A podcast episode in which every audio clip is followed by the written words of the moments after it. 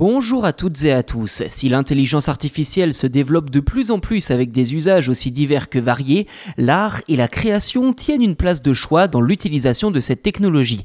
Le cinéma emploie depuis quelques années maintenant les deepfakes pour rajeunir ou ressusciter les acteurs, et aujourd'hui il est désormais possible, grâce à l'intelligence artificielle, de créer de véritables œuvres d'art. De quoi parle-t-on concrètement? Eh bien c'est ce que je vous propose de voir dans cet épisode.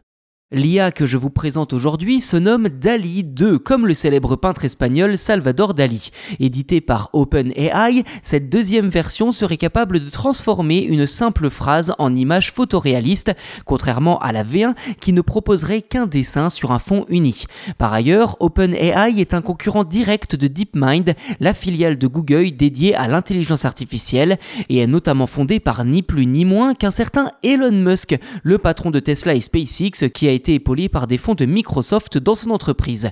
Sur le principe, DALI 2 n'est pas sans rappeler Gauguin de Nvidia, dont on vous a déjà parlé dans un épisode précédent, spécialisé cette fois dans la conception de paysages, mais dans les faits, eh bien cette IA est capable de délivrer un contenu bien plus complexe, comme par exemple euh, un ours en peluche faisant du skateboard à Times Square. Ça, c'est un exemple parmi tant d'autres de ce qu'est capable de faire DALI 2. Et concrètement, OpenAI s'appuie sur Clip, un réseau neuronal entraîné avec un grand nombre d'images et de descriptions.